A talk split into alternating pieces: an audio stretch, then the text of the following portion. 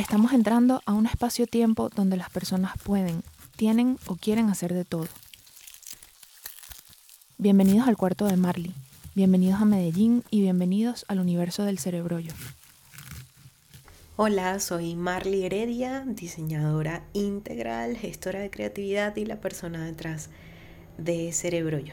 En este podcast comparto mi experiencia gestionando creatividad para distintos proyectos, mi experiencia y mis reflexiones como diseñadora gráfica en un mundo de agencias y de marketing digital al borde de la locura. Y también comparto evidentemente mis aprendizajes llevando a cabo un proyecto o liderando el desarrollo de un proyecto que por más de dos años me ha permitido vivir económicamente, desarrollarme personalmente y crecer espiritual y emocionalmente en relación a, la toma de decisiones y a mi concepto de tiempo, a mi experiencia eh, experimentando el tiempo. Así que nada, en el, en el episodio de hoy quiero pasar por un, un tema que no es tan fácil para mí de tocarlo y de desarrollarlo, pero que la semana pasada en el episodio sobre la medida de, tiempo más importante, le pasé por un ladito así. Y, y luego me di cuenta que era un tema que debía profundizar, así que aquí vamos. ¿Qué pasa con las violaciones? Hoy en día se habla mucho de las violaciones. Probablemente sea la época en la que en la que las violaciones tienen mayor visibilidad por todo el tema de las redes sociales y del internet.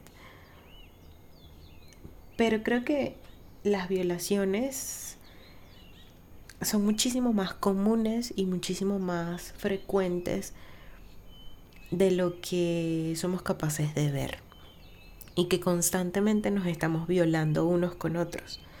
Solo que no hemos, no hemos hecho un drama, quizás, o no hemos hecho un drama colectivo, porque para mí es un drama, pero digamos que no, no es una ola, no es, una, no es un drama generalizado ni colectivo como para que todos estemos viendo eso como una violación. Sé que, sé que esto puede sonar como, y puede ser incluso una falta de respeto para la violación sexual o de derechos humanos a un montón de seres humanos que viven esa realidad en su vida día a día. Pero entiéndanme por favor que no me estoy entiendo la diferencia, la gran diferencia que hay entre, entre no tomar agua durante todo el día a que te violen de pequeño o a que te paguen menos en el trabajo solo porque seas mujer o a que tu novio te pegue. Entiendo perfectamente las diferencias, pero para efectos de este episodio quiero hacer ese puente y esa comparación entre las violaciones que nos permitimos y que normalizamos en nuestro día a día con el drama y el trauma que significa vivir una violación muchísimo más grande como la violación sexual, la, eh, violación psicológica y la violación eh, de derechos humanos que, que sí son dramas de nuestra sociedad. En el proceso creativo y en el universo de los procesos creativos hay un montón de violaciones que hacemos día a día y que afectan directamente nuestra gestión del tiempo y nuestra gestión de las ideas. Entonces, veamos algunos ejemplos que, me agendé para poder darle dirección al, al episodio de hoy. Creo que la primera violación que hacemos constantemente al proceso creativo es el hablar todo el tiempo de lo mismo o consumir todo el tiempo lo mismo. Y cuando digo esto no me refiero solamente a las personas que realmente se empeliculan mucho y pasan todo el día friqueando con el mismo tema o toda una vida friqueando con el mismo tema, sino me refiero más bien a al cuánto nos condicionan los trabajos y nuestros roles a decir o a hablar desde un lugar en donde vamos ganando terreno en una zona de confort y si no nos obligamos a aprender de otros temas, a nutrir nuestro cerebro y nuestro conocimiento y nuestra, nuestro verbo de otras cosas, pues nos quedamos dando círculos, hablando de lo mismo, consumiendo lo mismo. Y eso yo lo considero una violación para el proceso creativo, viendo el proceso creativo como, como algo también muy colectivo y algo que nos permite construir sociedad y algo que nos permite em, intervenir de manera consciente en los trabajos, en las empresas, en las organizaciones, en la economía y en, nuestras, eh, en nuestros hábitos de consumo. Aquí hay que entender una cosa importante que que para mí siempre está sobre la mesa para trabajar y es entender la escala que tienen las cosas que identificamos en escala del día, en escala del mes y en escala del año. Porque ese concepto de tiempo es un ejercicio muy bueno para la visión, para la comprensión del tiempo. Es poder aterrizar y, y entender cómo eso que quizás estamos viendo, que es una violación a un proceso creativo colectivo de, un clima laboral, de, de, tu narrativa como, como actor público en redes sociales o como asesor o como miembro de una organización, tiene repercusión y lo puedes controlar de alguna manera o puedes modificar esa repetición desde la escala del día o desde la escala del mes. Eh, allí es donde entra el aprender una cosa nueva o el sencillamente guardar silencio. Digamos que en este caso, hablar todo el tiempo de lo mismo o consumir todo el tiempo lo mismo es una cosa que, que habla mucho del tipo de digestión creativa que tiene tu cerebro porque tú te inclinas hacia ciertos temas y hacia ciertas cosas. Y eso es totalmente normal, eso forma parte de tu algoritmo mental y está bien intuitivamente seguirle la bola a eso. Pero en algún punto, pero en algún punto también está bien jugar con ciertos temas y contrastarse con otras narrativas y con otros eh, juegos de palabras que nos ayuden a madurar y a gestionar la información de una forma más mm, ¿cómo decirlo? diversa. Esa es la palabra, diversa. Y en el día a día a veces eso no está relacionado con una actividad, con hacer de más, con cambiar lo que estamos haciendo, sino sencillamente con guardar silencio y poder frenar eso que por gravedad queremos decir narrativamente, porque es lo más fácil, porque es lo que siempre decimos, porque es la respuesta inmediata a cualquiera que sea el estímulo que está de afuera. Entonces, cuidado ¿Qué pasa aquí? Que no todo el mundo habla muchísimo. Y lo que para mí puede significar una violación al proceso creativo al hablar todo el tiempo de lo mismo, para una persona que no está hablando, que no está ejerciendo su voz en Internet, que no comparte su opinión, que tiene trabajos operativos donde no se le toma en cuenta su opinión o que su rol en su trabajo no, no le deja sacar eso que está pensando, comienza a consumir todo el tiempo lo mismo. Y no solamente lo mismo desde afuera, sino lo mismo desde adentro. Voy a explicarlo. Es una persona que quizás, o sea, estoy aquí describiendo algo muy genéricamente, obviamente, pero es quizás una persona que consume cierta información todo el tiempo. Digamos que 50% memes, 10% eh, conversaciones con esenciales con personas esenciales, 30% información del trabajo, de lo que sea que se dedique en el trabajo, 5% em, a información de chismes, de lo que sea, de la serie, del artista, de qué sé yo, y 5% de un tema que le guste, tecnología, criptomonedas, NFT, no sé, lo que sea. En ese sentido, estamos solamente consumiendo, pero internamente igual nuestra voz, porque todos tenemos una voz interna, la escuchemos o no, nos parezca cliché o no, esa voz está emitiendo opiniones, está generando opiniones, está generando una narrativa y esa narrativa puede estar muy casada a lo que estamos consumiendo. Entonces, quizás no estamos hablando todo el tiempo de lo mismo porque casi no hablamos, pero estamos consumiendo casi todo el tiempo lo mismo y generando una narrativa interna que es difícil de entender o desenredar cuando elegimos desenredarlo. Y eso es una violación al proceso creativo porque es como es como que tú tengas ganas de comer y tú digas no, no vas a comer ahora, vas a comer en una semana, porque en una semana es donde yo quiero que comas. Estamos forzándonos a explorar eso que internamente quiere salir. Como no estamos acostumbrados a escuchar esa necesidad de crear desde la palabra, porque crear tampoco es que significa tener un proyecto ya mismo y ir a internet y comenzar a crear un blog o hablar o tener un podcast, no. Pero no estamos acostumbrados a darle espacio a esa voz interna para que se exprese y violamos de alguna manera nuestros procesos creativos internos, obligándonos a seguir patrones de consumir lo mismo, de hacer siempre la misma cosa, de hablar de lo mismo, de seguir la misma narrativa. Eh, eso es muy versión 2022. Eh, siento que es algo que, no del 2022, pero, pero sí es una cosa como de de esta época en donde estamos saturados de información, consumimos mucho, algunos opinamos mucho y eso se convierte evidentemente en una cosa muy natural de la forma en la que existimos con el Internet y con el exceso de información.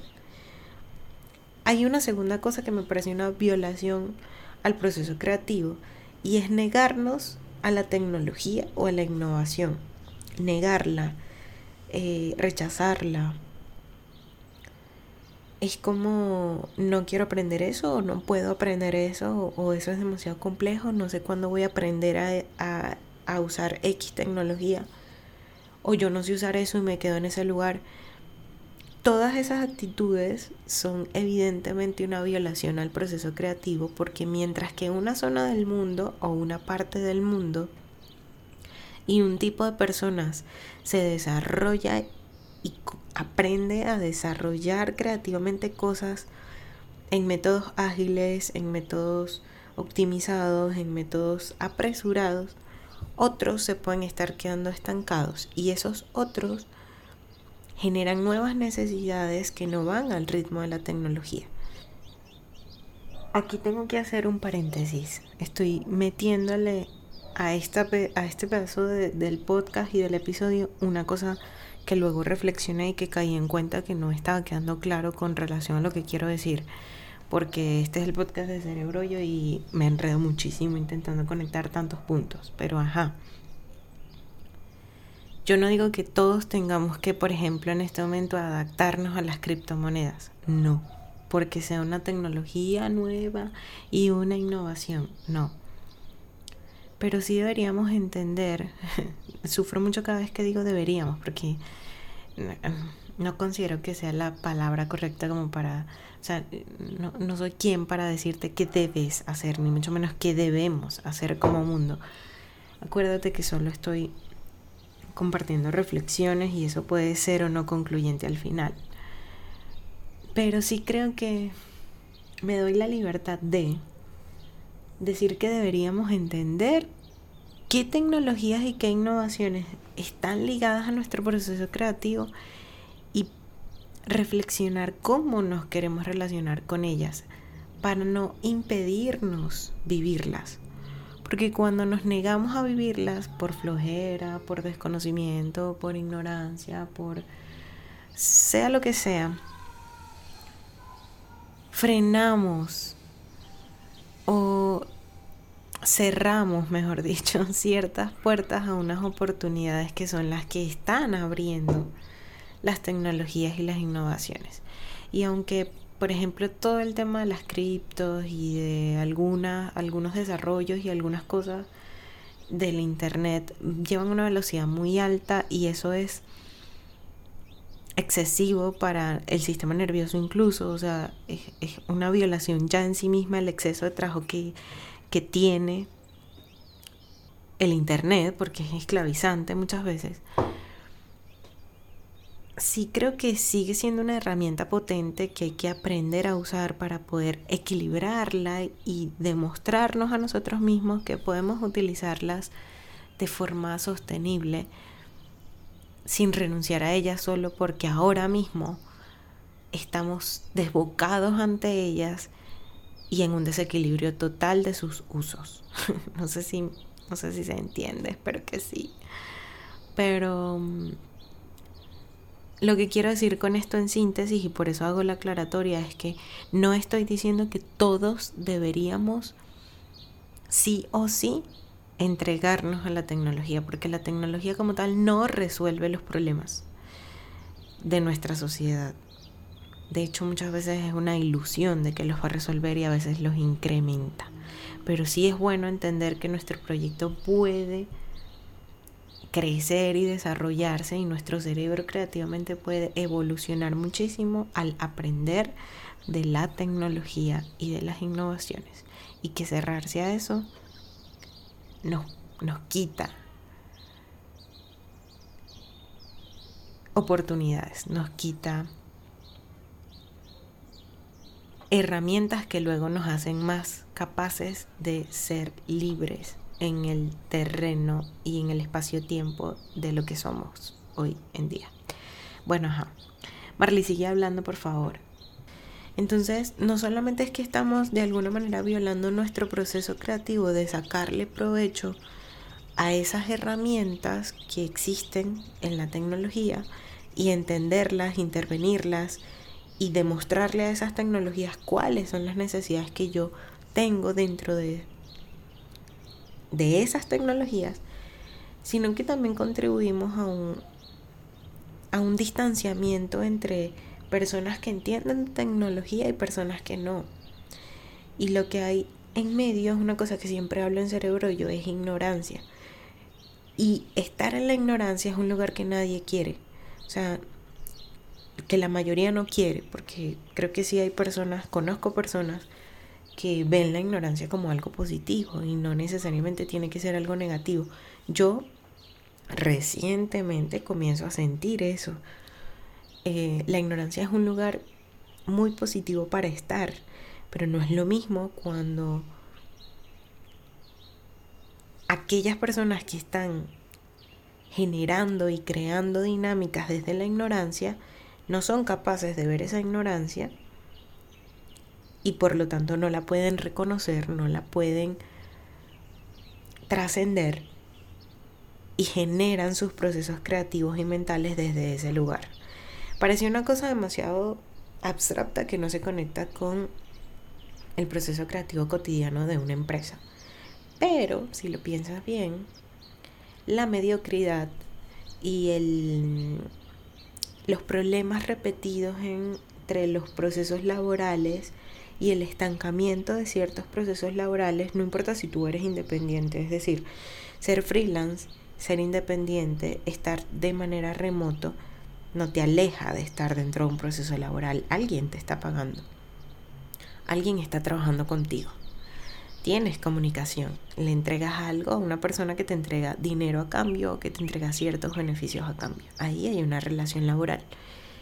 Y cuando esas relaciones laborales se frustran porque alguien no está haciendo su trabajo en la expectativa que tú esperas o tú no estás alcanzando las expectativas del otro. Comienzan a haber problemas de tiempo, de mucho agotamiento, que sientes que estás dando de más. Evidentemente el cuerpo y la mente comienzan a sentir la violación, pero la razón de ser principal que yo noto, ojo, que yo noto a lo largo de mi trabajo y de prestarle atención a estas cosas y tratar de verbalizarlas, está el que nos negamos a la tecnología o a las innovaciones. Y aquí hago una diferencia entre tecnología e innovación o las meto en el mismo saco porque primero estamos muy acostumbrados a pensar que la tecnología es sencillamente aparatos electrónicos y aparatos electrónicos modernos. Pero la tecnología también está en aprender a través de audios y no a través de libros, ¿ok? Tiene una relación con aparatos electrónicos, sí, pero más allá de, que la tecnología esté en el micrófono con el que me estoy grabando, la tecnología está en el proceso creativo o el proceso de aprendizaje. Entonces, allí es donde se diferencia la innovación de la tecnología para mí. Y eso es importante entenderlo, porque muchas veces estamos negados a entrar a nuevos procesos de aprendizaje y a nuevos procesos creativos porque estamos aferrados a una forma de proceder. No, yo no voy a escuchar ese podcast, ese podcast es demasiado largo. Eh, no, yo no, no me voy a ver ese video porque me cae mal el tono de voz de la caraja. Y así, vamos todo el rato como negándonos a ciertas cosas que intuitivamente nos dejan ver que van a ser funcionales, pero que no nos permitimos explorarlas o probarlas y violamos nuestros procesos creativos. Porque yo me atrevo a decir, y esto es evidente, no es nada científico lo que voy a decir, pero yo me atrevo a decir por mi experiencia, trabajando con otros y estudiándome a mí misma, que nosotros tomamos nuestras decisiones a partir de ciertos sesgos culturales, em, y gustos personales y que lo que nos internamente nos dice como sí, tienes que hacer ese curso, sí, tienes que aprender de esto, sí, deberías pagar esta asesoría, sí, deberías hacer esto. Es el proceso creativo el que nos dice, epa, es por aquí, intuitivamente tú sabes, aquí no, esto no está tan bueno, esto no, esto le falta.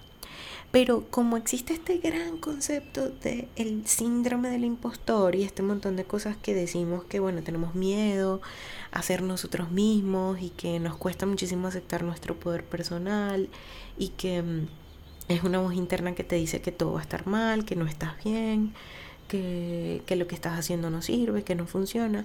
Ese montón de cosas se mezcla con ese sesgo y se nos desdibuja la línea entre será que tengo o no que ser mejor en lo que estoy haciendo, puedo o no. Y sé que es difícil entender dónde está esa línea y si lo que tengo es un síndrome del impostor o realmente soy yo enfrentándome a mi mediocridad o a mi ignorancia o a mi falta de disciplina. Pero ahí es cuando las tecnologías o las innovaciones son la solución.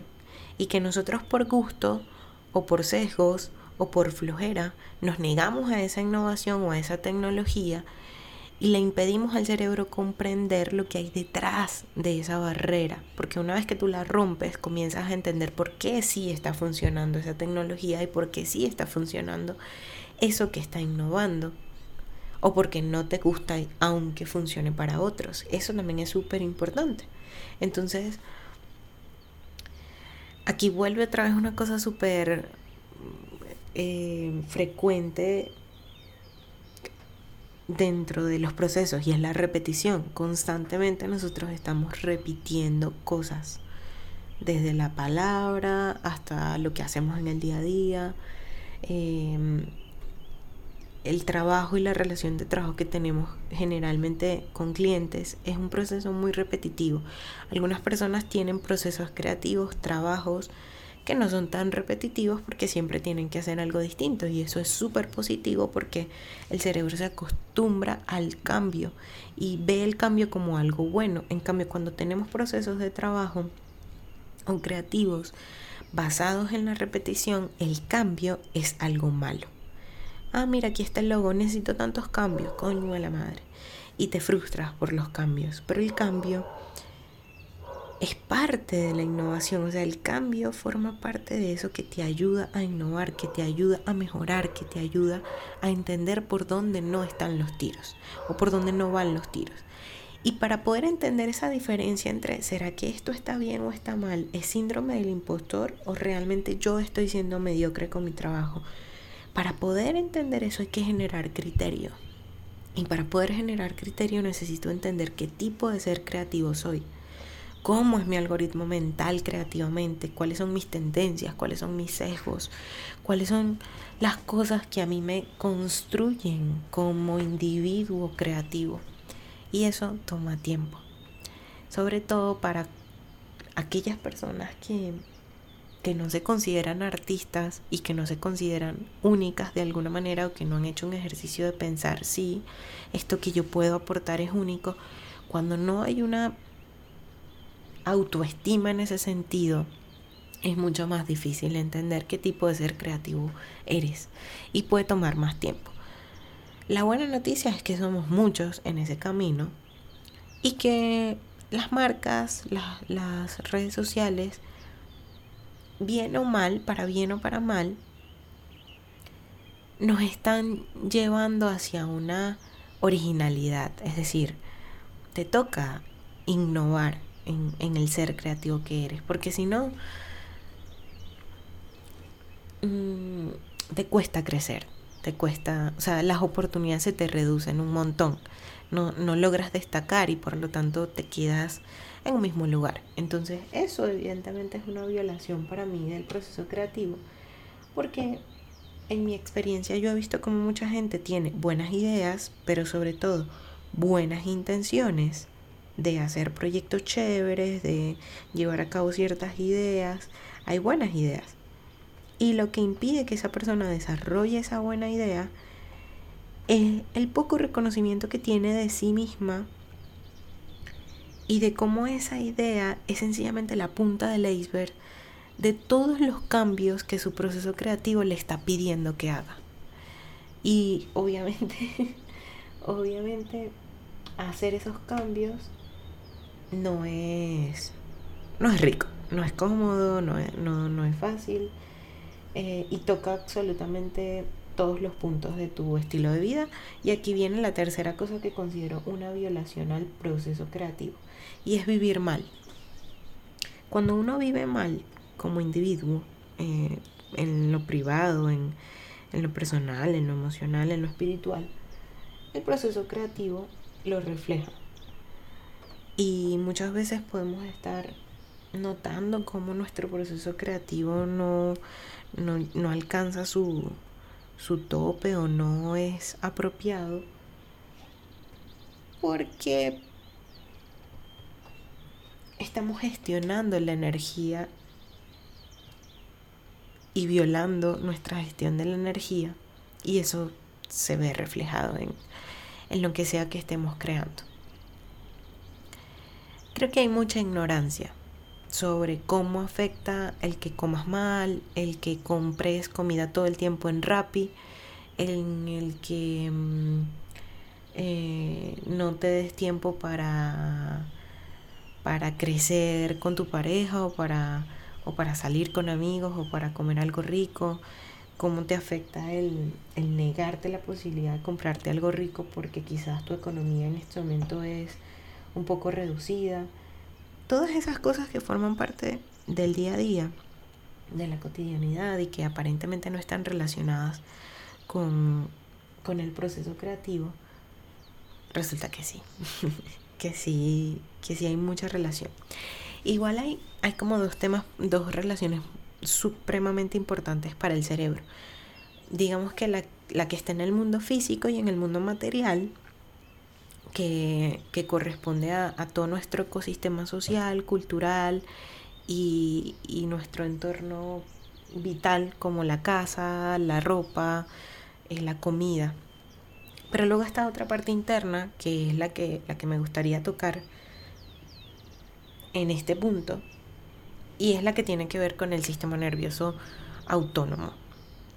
El sistema nervioso central autónomo que se encuentra ahí en el cerebro y que se conecta con la columna vertebral y envía todo, todo, toda la información de tu cerebro al resto del cuerpo y al resto de órganos a través del sistema nervioso, es decir, nuestras, nuestros nervios, que son como los cablecitos del cuerpo. Esa parte es la más importante, porque esa parte es la que menos podemos ver, es la que menos podemos hacer consciente y es la que más desconocemos. Cuando vamos al médico, el médico no tiene tiempo para explicarnos cómo funciona el sistema nervioso.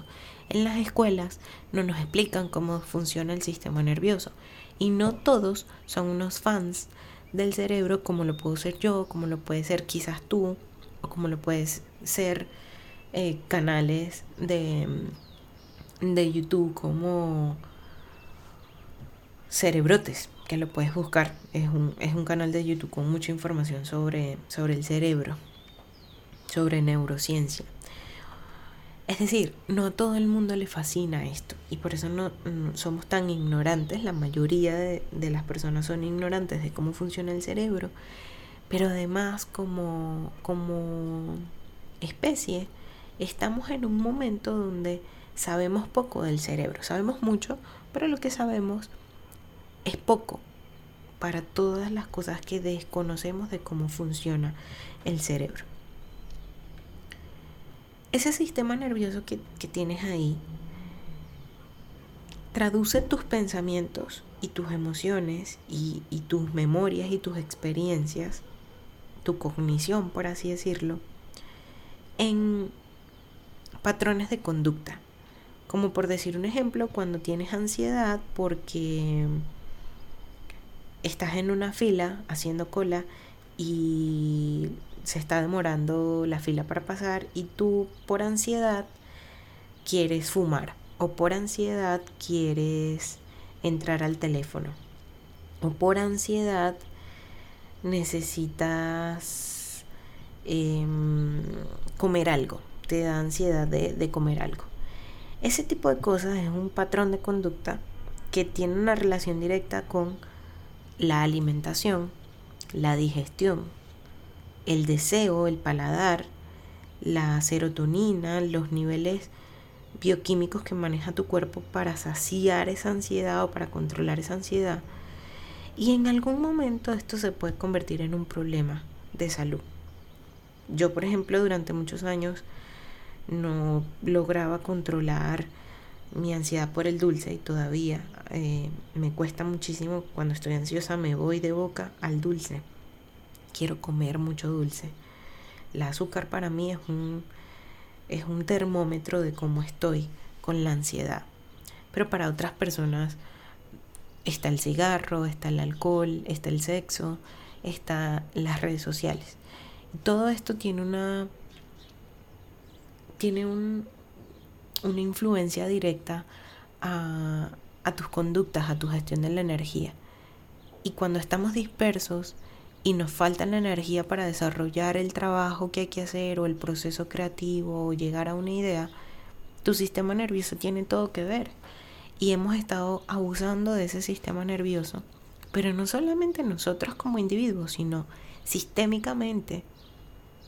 La sociedad en la que viven las ciudades es una violación a ese proceso creativo, porque es más fácil acceder a la comida chatarra que a la comida saludable es más costoso comer saludable que comer algo que viene enlatado y que no tiene muchos nutrientes para el cuerpo. Eso es una violación.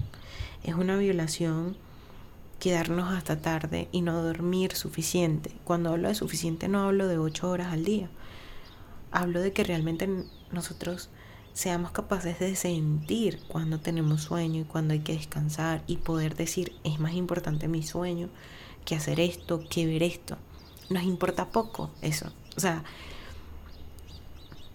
sí, a la mayoría nos pasamos por el forro de eso. Preferimos violar el sueño y violar la alimentación para saciar nuestro placer de ver algo, de hacer algo o de cumplir ciertas metas o de sencillamente tener placer por lo que sea que estés renunciando al descanso y, al, y a la salud.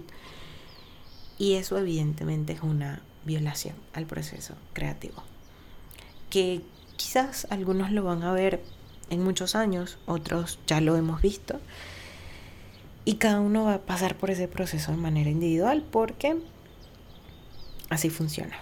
Es decir, te puedes escuchar un montón de, de podcasts advirtiendo la vaina y cada quien toma conciencia de su cuerpo y de, de, cómo vive individualmente. Hay gente que no cree estas vainas y que les parece eh, innecesarias tomarlas en cuenta y que, que lo que importa es la plata, que lo que importa es el trabajo, que lo que importa es el resultado. Pero cuando tú experimentas el proceso creativo desde la salud, desde el bienestar y el equilibrio, te das cuenta que, que no, que evidentemente es mucho más óptimo respetar tu ciclo vital y a partir de allí crear cosas, porque eso hace que el proceso creativo sea más sostenible y que no tengas que lidiar más adelante con una asiática, con una diabetes, con unas crisis de ansiedad, con una dependencia a la, al azúcar, al alcohol, al cigarro, a la marihuana, a la droga, con una adicción por redes sociales o por eh, una adicción al trabajo.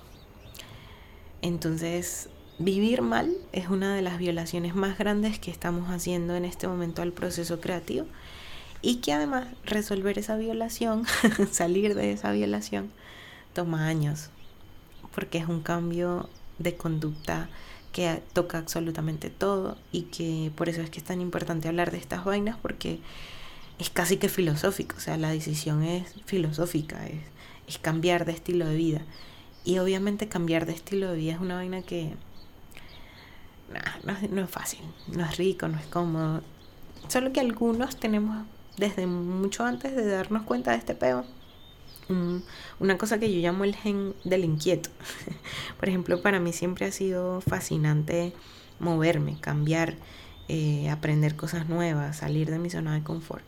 Entonces, siento que para mí es mucho más fácil de alguna manera experimentar cambios porque mi cerebro está acostumbrado a ver el cambio como algo positivo.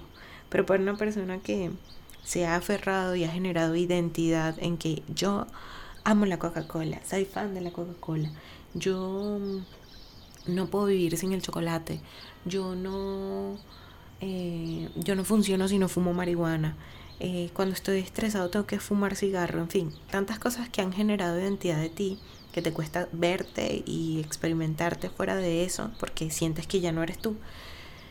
Que no, vives mal por, por, convicción y tú mismo te autodestruyes.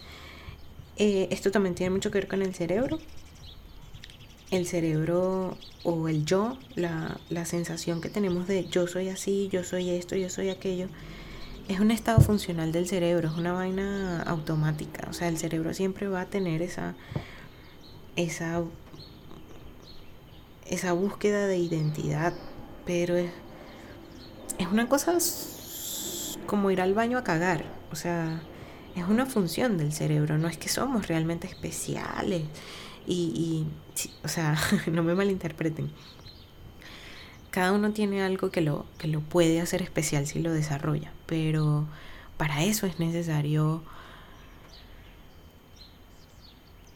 tener mucha conciencia de, lo que significa esa identidad y eso que nos hace especial en el resto de ámbitos de la vida.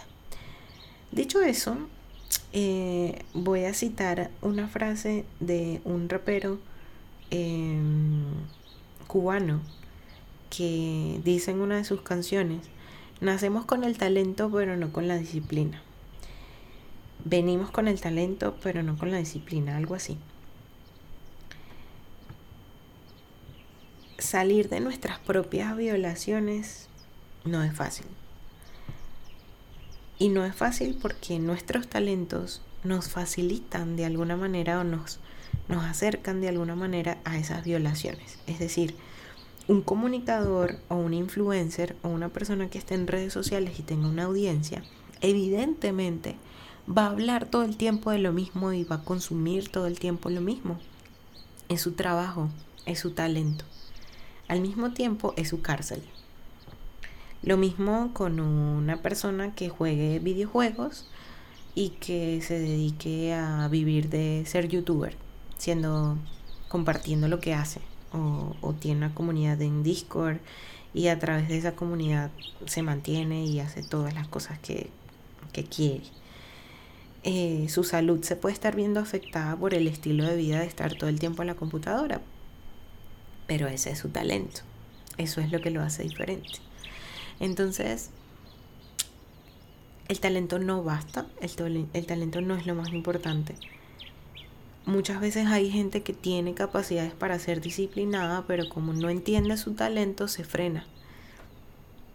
Y por eso es que es tan importante definir qué tipo de proceso creativo tenemos o entender cómo funcionan los procesos creativos, porque está bueno identificar, o no, no identificar, sino experimentar la improvisación, hacer cosas por hacerlas y ya, sin, sin que tengan que ser perfectas.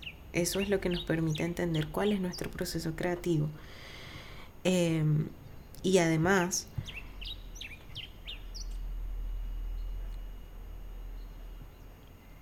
nos enseña o nos permite conocer nuestra disciplina. La flojera no desaparece, eh, la flojera siempre está ahí. Es una cosa, para mí, es como forma parte de la vida. Eh, nosotros hemos construido un mundo con muchas tareas y con muchas cosas por hacer, por resolver, por controlar, por entender. Hay demasiado conocimiento. Y la flojera es una consecuencia de un mundo lleno de cosas por resolver, por hacer, por entender. El cerebro se cansa, no hay espacio para tantas cosas. Y mm, para combatir esa flojera creo que es importante eh,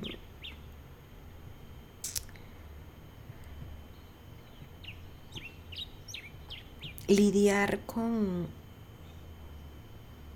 con aquellas cosas que nos alejan de la disciplina, porque la disciplina y la flojera pueden convivir muy bien, sea, pueden, pueden ser roomies perfectamente. Forma parte de la vida, es normal tener flojera. Hay gente que se siente muy culpable por tener flojera. Y eso en parte es porque no viven bien, porque no entienden que hacer nada es parte de vivir bien. Hay un montón de reflexiones que, como ya dije, la gente tiene que vivir por su cuenta y la, cada quien tiene que tiene que vivir ese proceso de toma de conciencia de lo que es vivir mejor en un mundo tan jodido como, como el mundo moderno. Yo voy a compartir tres de las cosas que me han permitido vivir mejor, combatir la flojera y sostener mi disciplina y crecer en esa disciplina. ¿Por qué? porque no siempre el nivel de disciplina que tenemos y el tipo de disciplina o la forma en la que aplicamos la disciplina es lo mejor para el proceso creativo en el que estamos. A veces nuestra disciplina es más bien una cárcel para eso que queremos hacer, que es un poco más flexible o que es un poco más cambiante o que es un poco más desconocido. Entonces, entonces, voy a compartir las tres cosas que me han permitido a mí ganar terreno para combatir la flojera, y ganar disciplina para que mi talento se sienta más libre de ser. Primera cosa, apagar notificaciones. Desvincularme de las notificaciones en Internet. Cambiar mi relación con el Internet. Eso ha sido importantísimo. Yo, cuando uno crea un proyecto, cuando uno tiene un proyecto, la relación que tienes con el Internet afecta directamente cómo estás creando para el Internet, cuando es que creas para el Internet, claramente. Y ya lo he dicho en otras oportunidades, tener un proyecto en Internet necesita que tú transformes la forma en la que consumes Internet. Porque si te quedas solo consumiendo Internet, pelas bola eh, siempre vas a estar como como a merced de las tendencias, de lo que vende, de lo que dicen los gurúes, de vas a estar sobreestimulado todo el tiempo y eso te aleja de tu esencia o te impide ver tu esencia porque estás consumiendo demasiadas variables no quiere decir que yo no consuma muchas variables, es decir, mi relación con la Internet sigue siendo igual de abrumadora que la, la de una persona que entre todos los días. El tema es que apagar las notificaciones hace que yo pueda elegir cuando voy a contaminarme con el montón de referencias que hay en Internet. Y que pueda no controlar, porque sigo, sigo teniendo muchos impulsos de quedarme scrolleando todo el rato viendo Internet pero lo siento con mucha más rapidez, es como mierda, ya tengo 10 minutos haciendo scroll aquí, que la día, no, chao, me voy. Y me voy. Me voy a hacer otras cosas, por eso el tiempo me rinde para tener cuatro trabajos. Si yo viviera pendiente del internet, coño, no, no sé cómo haría para enfocarme en desarrollar tareas. Y ojo que no siempre son redes sociales, a veces puede ser ciertas conversaciones, ciertas comunidades y al final siguen siendo redes sociales. Así que pendiente. Eh, apagar notificaciones es importante para que uno pueda elegir cuándo entrar a ver quién te está hablando. Porque si llevamos a la vida real las dinámicas de comunicación que estamos teniendo en Internet, es literal como estar en una orgía de comunicación. Y créanme que no es una orgía con placer. O sea, esa vaina no da placer. Estar hablando con millones de personas al mismo tiempo, evidentemente hay personas a las que sí le va a generar placer porque está resolviendo unas necesidades de su cerebro como llamar la atención o tener atención o conocer a la otra persona o generar vínculos y socializar que quizás en su vida real no lo haga tanto.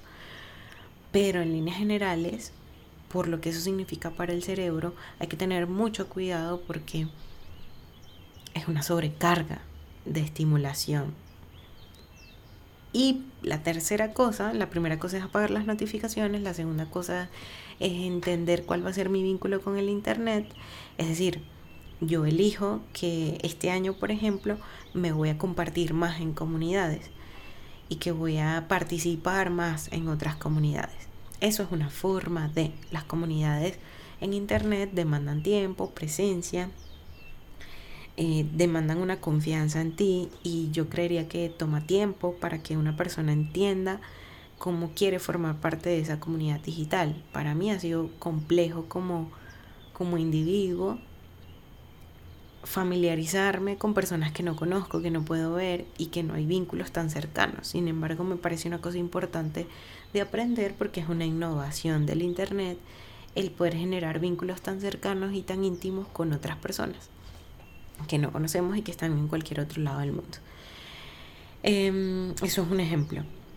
Otro ejemplo es sencillamente dejar las redes sociales y no verlas en ningún punto o, o elegir que durante un mes sencillamente me voy a acercar al internet para trabajar y para ver un taller y me voy a acercar a redes sociales solamente los, los domingos, qué sé yo. Pero es definir es esa forma en la que me voy a relacionar con la red. Y la última cosa es entender el nivel de improvisación que, que se está manejando dentro del proceso creativo, porque si bien hemos estado hablando de que...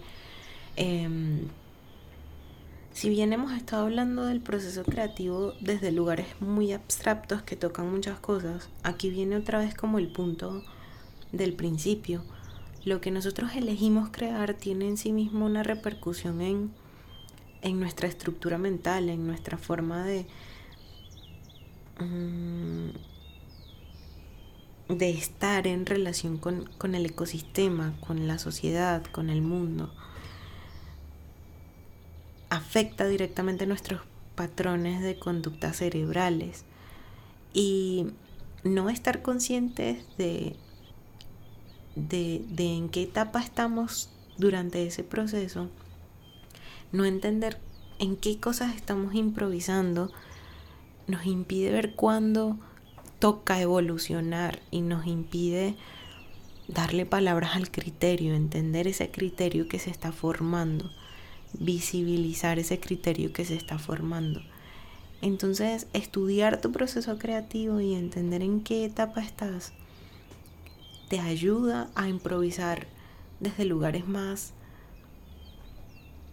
mm, cómodos para ti, porque la improvisación no suele ser un lugar cómodo para todo el mundo. Es un lugar en donde uno cree que lo está haciendo mal, cree que lo va a hacer mal, cree que no puede y cree que no, no debe hacer eso porque sencillamente no lo tiene bajo control. El control es una ilusión.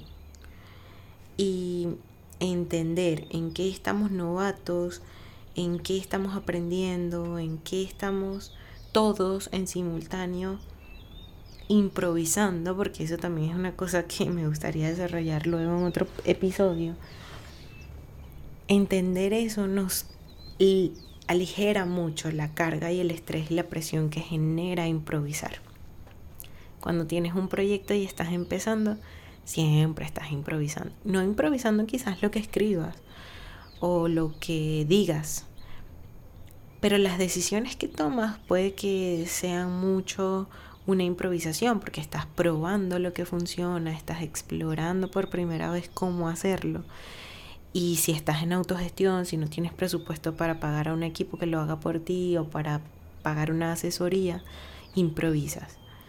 Eh, así que en este sentido es importante reflexionar sobre la improvisación para que no nos metamos dentro de ese proceso de improvisación o hagamos ese proceso de improvisación repitiendo cosas, repitiendo frases, palabras, eh, juicios o repitiendo conductas que violen el crecimiento y la evolución del proceso creativo y nos estanquen operativamente en una cosa, en un rol, en, en una visión, en una forma del proyecto.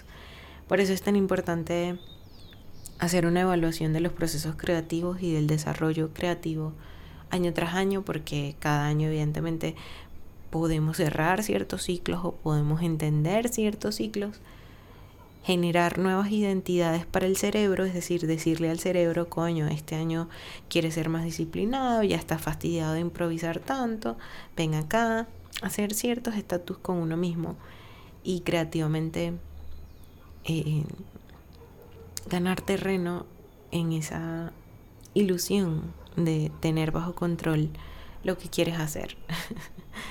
Em, así que nada, Espero que este episodio haya aportado algo a tu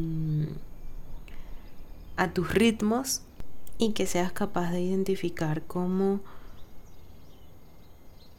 el día a día o la cotidianidad de tu día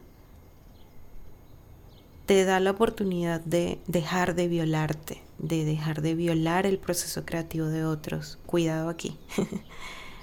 Cuidado aquí a veces violamos los procesos creativos de nuestro entorno también y de nuestros proyectos colaborativos con jefes, compañeros de trabajo, familiares, amigos, comunidades en internet. Entonces, pendiente con violarnos todos mutuamente. Em, nada, a reflexionar, a reflexionar sobre en qué cosas nos estamos violando nosotros mismos sin, sin darnos cuenta. Y nada, a disfrutar cómo ese proceso creativo cambia a lo largo de los meses y a lo largo de los años en la medida en que transformamos un par de hábitos. Que estés muy bien, nos vemos la próxima semana con otro tema. Y nada, chao, gracias por escuchar. Epa, si tu creatividad te está fundiendo la cabeza, entra a www.cerebroyo.guru y compra tiempo. Gracias por escuchar otro episodio de Comida para el Cerebro. El gurú no existe.